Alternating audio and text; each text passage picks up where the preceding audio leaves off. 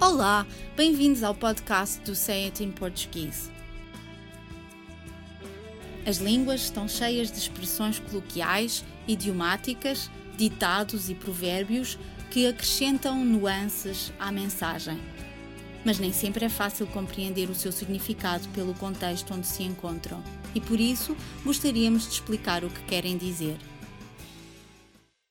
Por vezes é possível compreender o significado de uma expressão mediante o sentido literal das palavras que a compõem, como nos seguintes exemplos.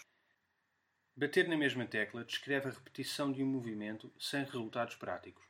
A imagem está associada às teclas de uma máquina de escrever, e daí o uso do verbo bater, bastante mais comum quando se fala de escrever à máquina do que quando se usa um processador de texto num computador. Bater na mesma tecla pressupõe insistir num único assunto ou repetir o mesmo tópico até à exaustão. Geralmente pedimos ao nosso interlocutor que pare de bater na mesma tecla, ou melhor dizendo, pedimos-lhe que pare de insistir ou de repetir a mesma ideia, como nos seguintes exemplos. Já disseste isso milhares de vezes. Para de bater na mesma tecla. Não vale a pena continuar a bater na mesma tecla. Eu já disse que não e não vou mudar de ideias. Para de bater na mesma tecla. Já te disse que não quero falar mais sobre o assunto. Não insistas. Não bater mais no ceguinho também está associado à repetição de algo, geralmente de uma acusação ou reprimenda. Quando alguém critica uma pessoa, mas esta já admitiu que errou ou reconheceu a sua culpa, uma forma dessa pessoa pedir que não se volte a falar no assunto é pedir que não se bata mais no ceguinho. Não devemos nunca prejudicar quem tem dificuldades em se defender ou problemas maiores que os nossos. E desse significado literal extrapolou-se a ideia de pedir que não se volte a mencionar um determinado assunto, sobretudo em circunstâncias em que o erro já foi reconhecido ou admitido. Eis alguns exemplos de uso. Vá lá, não batas mais no ceguinho. Eu já pedi desculpa. Ok, tens razão. Admito que errei.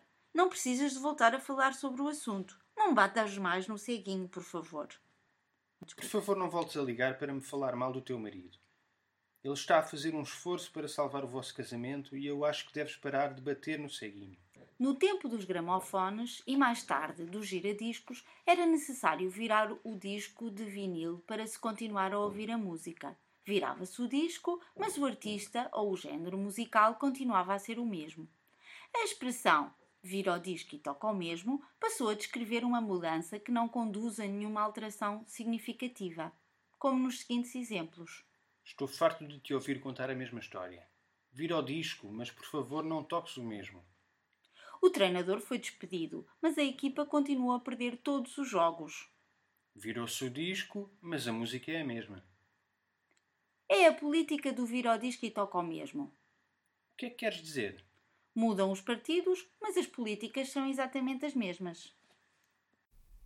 Por hoje é tudo, mas para a semana estaremos cá outra vez para mais um podcast dedicado às expressões usadas no português europeu. Até lá, fotos de uma boa semana.